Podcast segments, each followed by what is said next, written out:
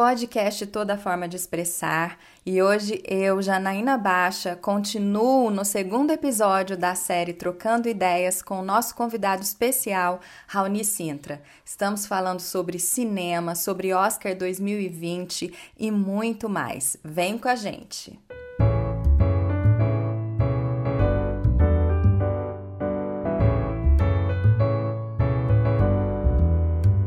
Bom, segunda parte do nosso podcast aqui sobre o Oscar.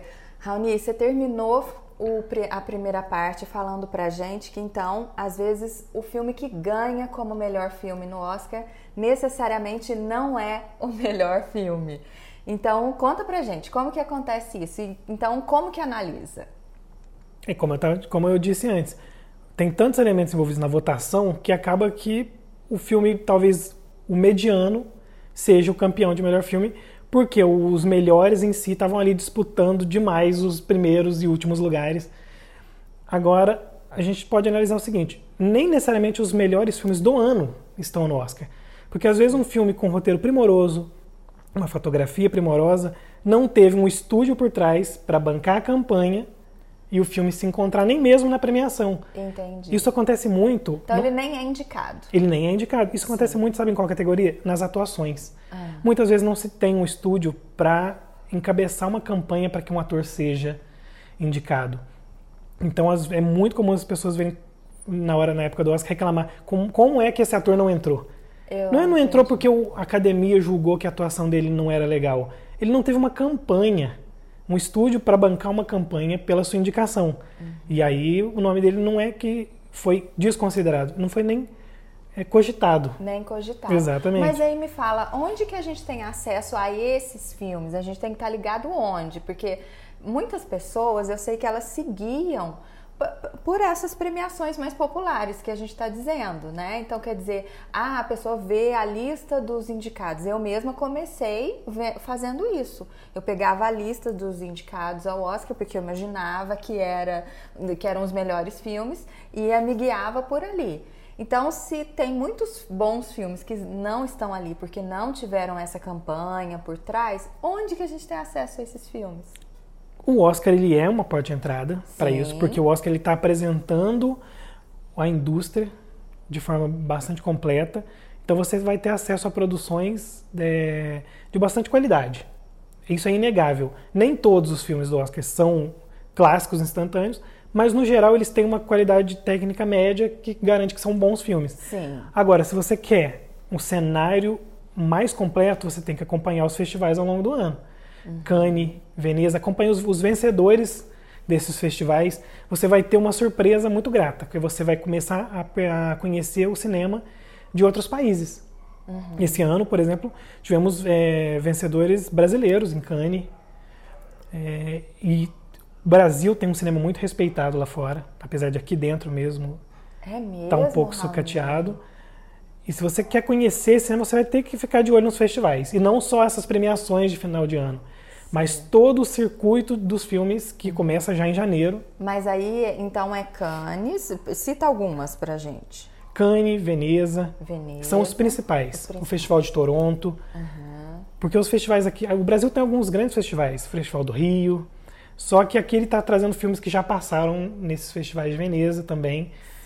Então, para quem está nessa, é, tá nessas cidades que tem os festivais, é legal acompanhar. Os filmes são exibidos né, nas amostras.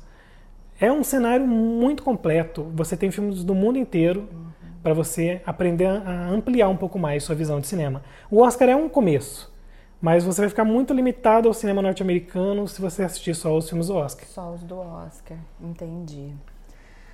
Tá, e aí? O que, que você começa a falar pra gente, assim, dos filmes do Oscar 2020? Você quer saber meus, meus palpites? É, acho que vamos por aí, porque senão a gente dá spoiler, né? A gente prometeu aqui que não ia dar spoiler, porque a gente sabe que muita gente ainda não teve acesso, às vezes, aos filmes, ainda não assistiu.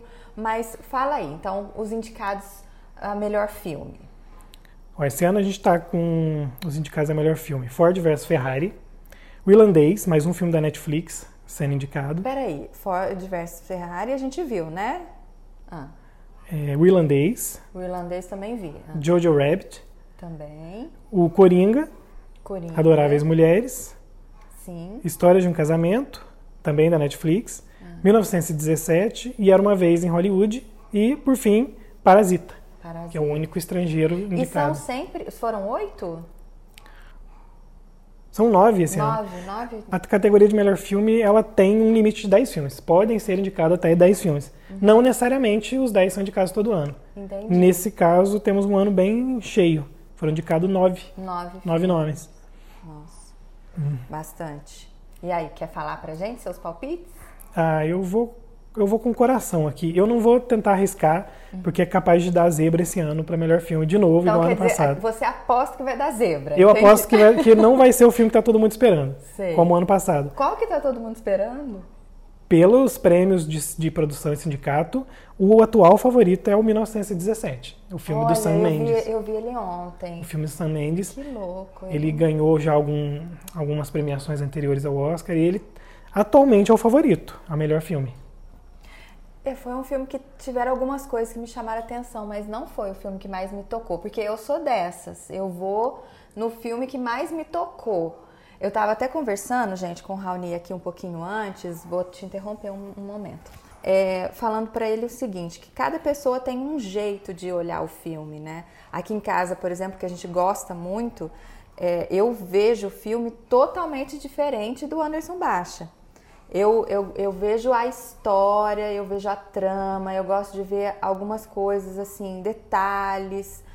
E ele já fica vendo, ai, nossa, essa produção, essa câmera, esse jeito, olha o que, que o diretor fez aqui.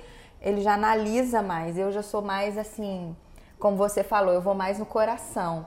E acho também que tem a ver com, com o fato de eu, eu trabalho com gente, então não tem como eu não prestar atenção na construção do personagem, no, em como que aquilo ali se manifesta. Eu olho muito para o personagem, os personagens, né?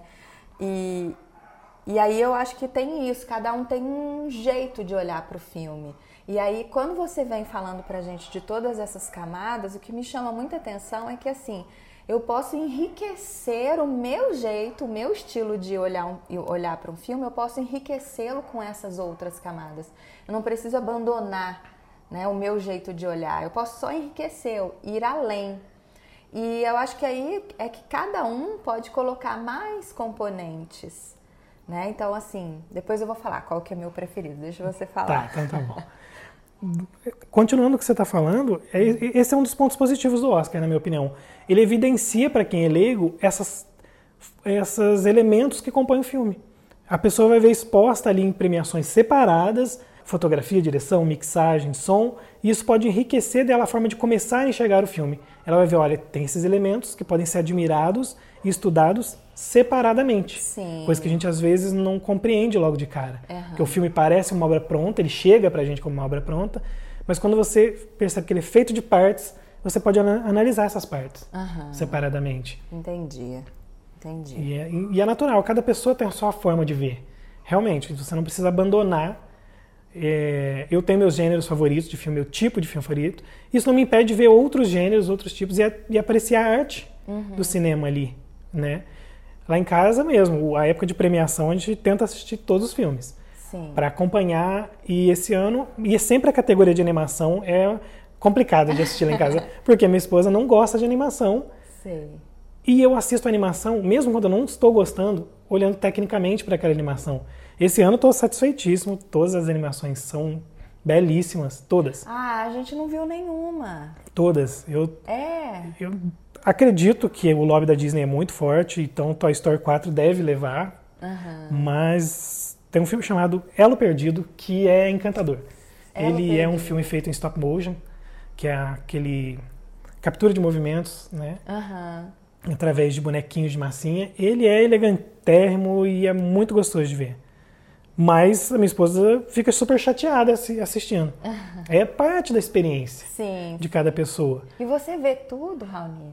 Eu tento ver os filmes que estão disponíveis né, até a premiação. E eu ainda não assisti dois. Eu não assisti o filme do, do Taika Waititi, que é o Jojo Rabbit, e nem o Adoráveis Mulheres. Talvez um desses se torne meu favorito, Uhum. Até o momento, Era Uma Vez em Hollywood é o meu favorito. Uhum. É o meu coração. meu coraçãozinho é. Era Uma Vez em Hollywood. Eu acho que você vai gostar de Adoráveis Mulheres. Ah, já assistiu? Eu vi. Eu acho que você vai gostar. Eu acredito que vou, porque eu gosto muito da diretora, uhum. a Greta Gerwig, que tristemente não está indicada a melhor direção. Né? Uhum. Tem um filme indicado a melhor filme, mas não entrou na categoria, né? É mesmo? É uma falta que faz ali, na minha opinião. Mas assim que eu tiver a chance, eu vou assistir uhum. esses filminhos. E de diretor? Vamos ao maestro. Ele é o maestro. Esse ano a gente tem a indicação do Martin Scorsese, pelo Irlandês, da Netflix. O Todd Phillips, pelo filme do Você Coringa. Você gostou do Irlandês? Agora já eu gostei. Assim, tricotando. Eu gostei. eu acho... O Scorsese é um dos meus diretores favoritos. É, então... Não vou dizer que é o meu filme favorito do Scorsese. É um filme tecnicamente impecável embora o anterior dele, O Silêncio, seja um filme que eu sou apaixonado. Esteve no Oscar alguns anos atrás, era um filme sobre dois jesuítas é, buscando um, um, outro jesuíta perdido no Japão medieval. Ah. Sou apaixonado pelo filme e pelo diretor. O uhum. Scorsese uhum. agora tem chances de levar a direção esse ano se não houver um, um pé atrás com o Netflix, né? porque ele está representando a Netflix ali na, na categoria. Sim. Os outros são o Todd Phillips, pelo Coringa.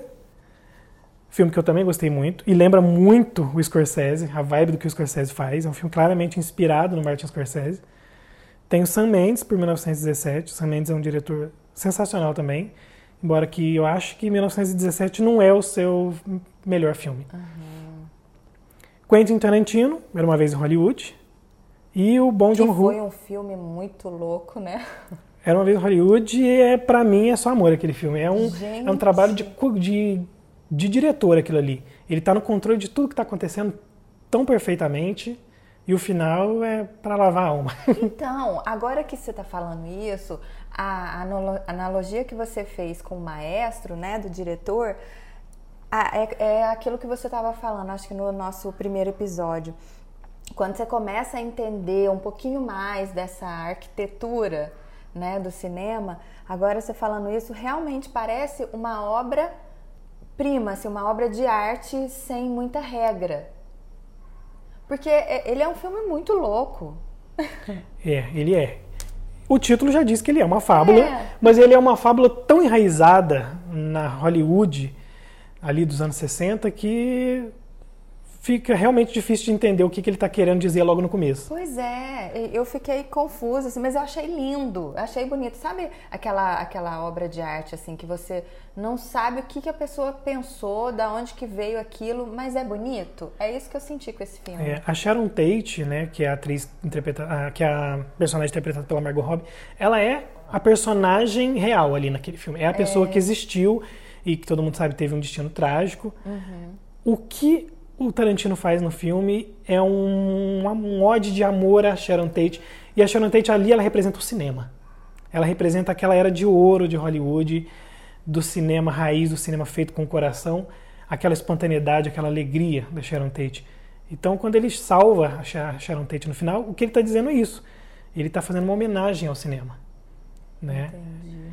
Era uma vez em Hollywood é a fábula é, é ele reescrevendo a história como ele já tinha feito em Bastardos Inglórios, onde ele mata Hitler em um cinema para mostrar o poder da arte.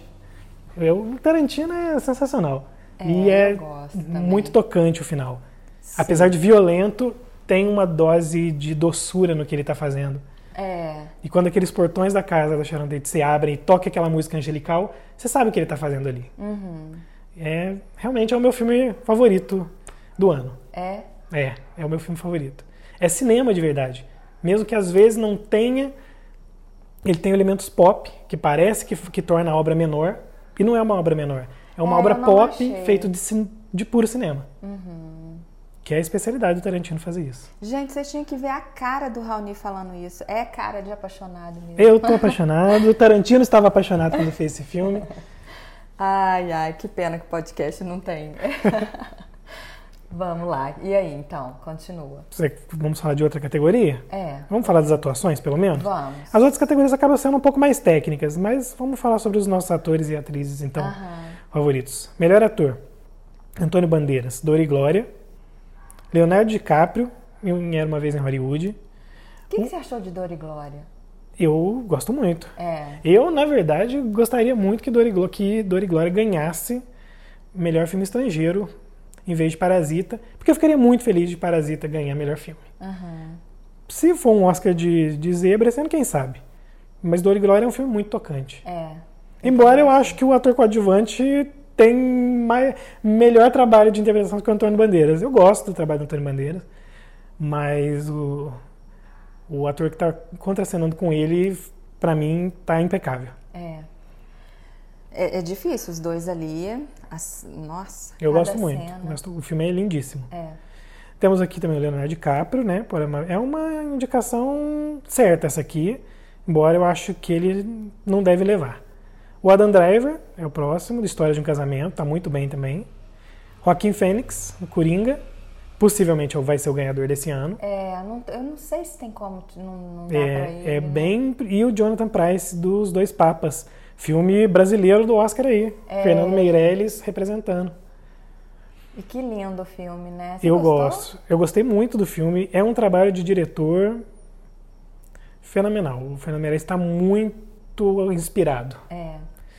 Foi muito bem feito mesmo o filme. E, e assim, a atuação impecável. Tinha hora que eu falava, a gente achava que falava, não, será que é cena real? Dava para esquecer, né? Esqueci assim do semblante deles, porque os atores, nossa. Nessa categoria, eu acredito que o Joaquim Fênix ganhe. Até uma curiosidade do Oscar, se o Joaquim Fênix ganhar esse Oscar, ele vai ser o segundo Oscar dado para o mesmo personagem interpretado por atores diferentes. Isso aconteceu uma vez lá com o Poderoso Chefão. E como o Coringa do último intérprete, o Heath Ledger, ganhou o Oscar, seria a segunda vez que isso acontece na história do Oscar. Nossa. Não um ator ganhar, o personagem uhum, ganhar o, Oscar duas vezes. Uhum. Isso só aconteceu no Poderoso Chefão.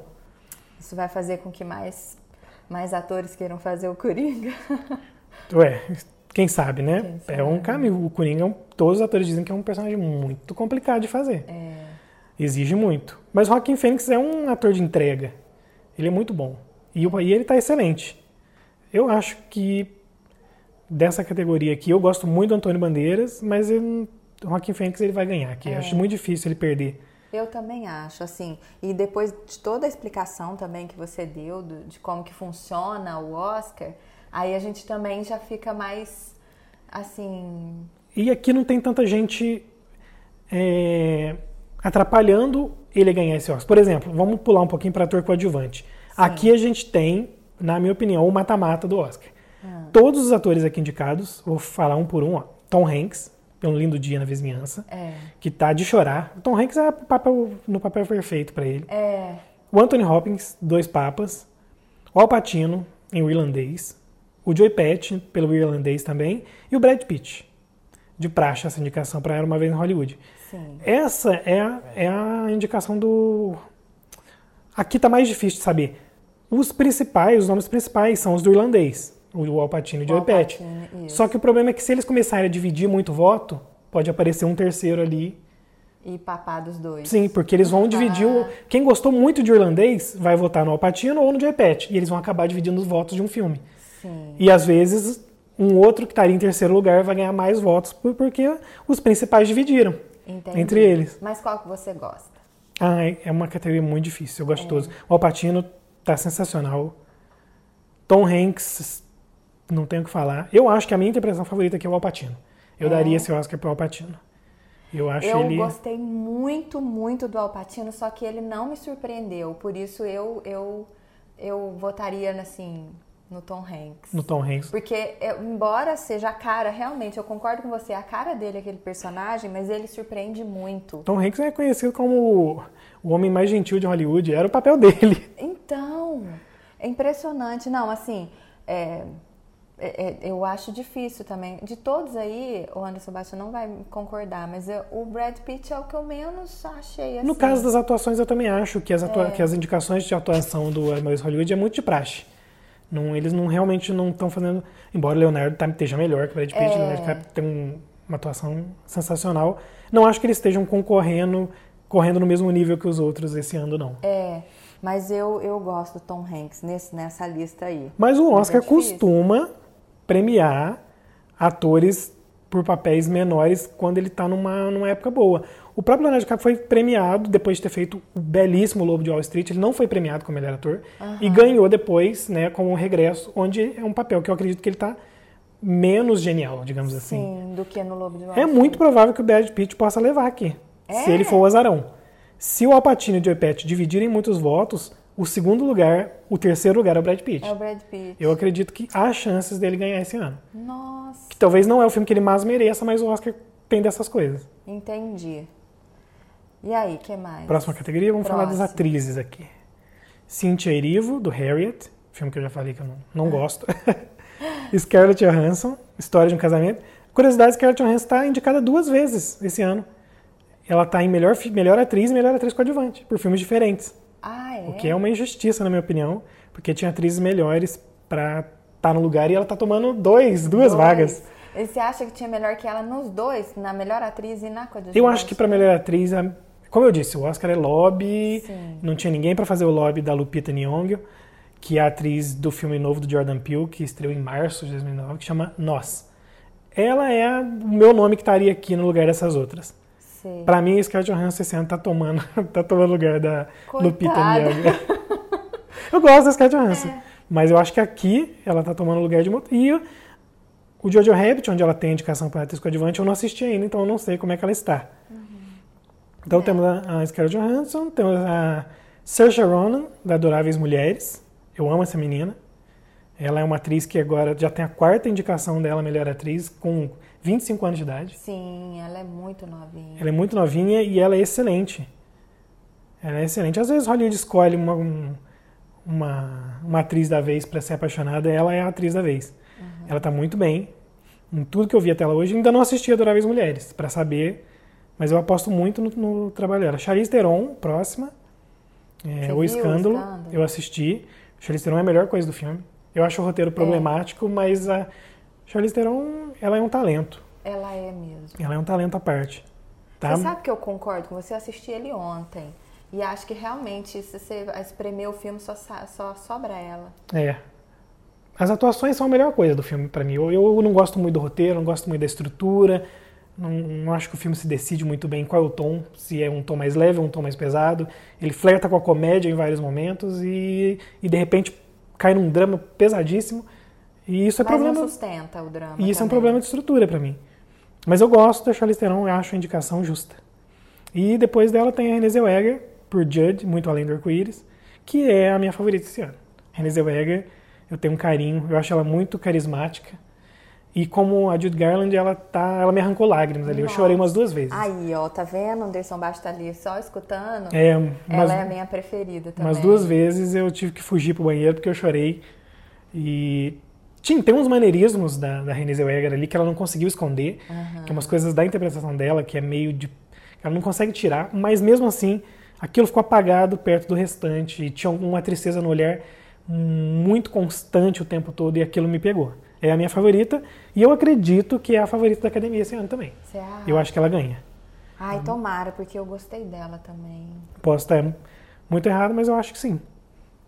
E vamos então, só pra gente fechar, a melhor atriz coadjuvante. Tá. A Cat Bates, que eu adoro essa atriz, mas eu ainda não vi o filme do, do Clint Eastwood, né? O Richard Joel, que é um filme baseado em fatos reais, se eu não me engano. Eu não assisti ainda. A Laura Esse Dern. a gente não viu também, né? Não, não vi também. A Laura Dern, por História de um Casamento anda trabalhando muito a Laura Dern, eu gosto muito dela, tá muito bem. É, a Scarlett Johansson aqui, de novo, por Jojo Rabbit, não assisti. Esse aqui é a categoria que eu menos assisti até agora. E a Florence Pugh, por Adoráveis Mulheres, que eu também não assisti. E por fim, a Margot Robbie, do Escândalo. do Escândalo. Acho que ela tá muito bem também. É uma das queridinhas de Hollywood atualmente, a Margot Ela Robbie. tá mesmo. E aqui eu hum, eu acredito que no momento a coisa pende para Laura Dern ganhar esse Oscar pela história de um casamento. Né? Ela interpreta a advogada, a né? advogada. da Scarlett Johansson. Eu acho que é dela esse Oscar. Ainda falta assistir as outras três. A Cat Bates é excelente, é uma atriz excelente, mas ainda não assisti o filme, então não posso opinar ainda. Não sou é, capaz de opinar. É, é, não sei. Esse eu que também que não acha? sei falar. Acho que eu não sei mesmo. É, pode vir, pode vir uma coisa inesperada aqui. Quem sabe? A Florence Pugh, eu conheço pouco do trabalho dela. Mas tudo que eu assisti, assim, ela estava super bem. Ela é uma atriz jovem que está despontando agora. Tem um, é uma categoria legal para a gente acompanhar quem está nela. Que aí o pessoal vai para frente. Entendi. Ai, ai, não vejo a hora. Você assiste tudo? Assiste, né, até o final. Eu assisto tudo. Eu durmo. Eu assisto desde o tapete vermelho, é. que começa às 8 e meia da noite, até o fim da cerimônia. É. Eu realmente gosto. Eu gosto de ver os atores ali que eu gosto, eu gosto do, do, do espetáculo, da apresentação das músicas. Eu falo mal do Oscar às vezes, mas eu gosto muito. Não, você não falou mal do Oscar. Eu só expus um pouquinho o lado indústria não, eu acho dele. que é uma coisa que ajuda, ajuda a gente a entender. Né? A gente precisa entender que, claro, uma premiação tem mais coisa por trás disso do que somente a arte, é, e é, seria ingenuidade a gente não considerar isso. Isso porque a gente não pegou para falar do Globo de Ouro aqui, porque o Globo de Ouro ele é uma lama. De... É mesmo, é pior. É, o, o, o, Oscar ele tem algumas regras.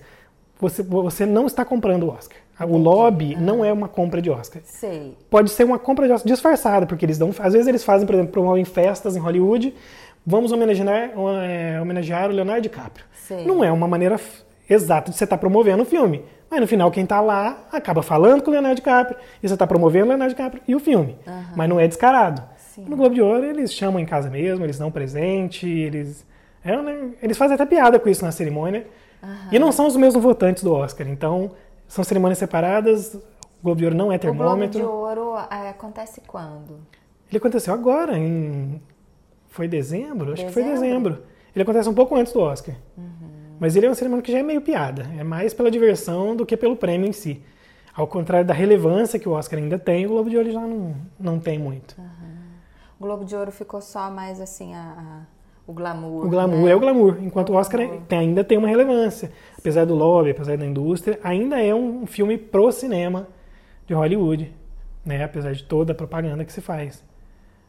É, é natural isso. Mas esse é outro, outro aspecto da coisa. Isso.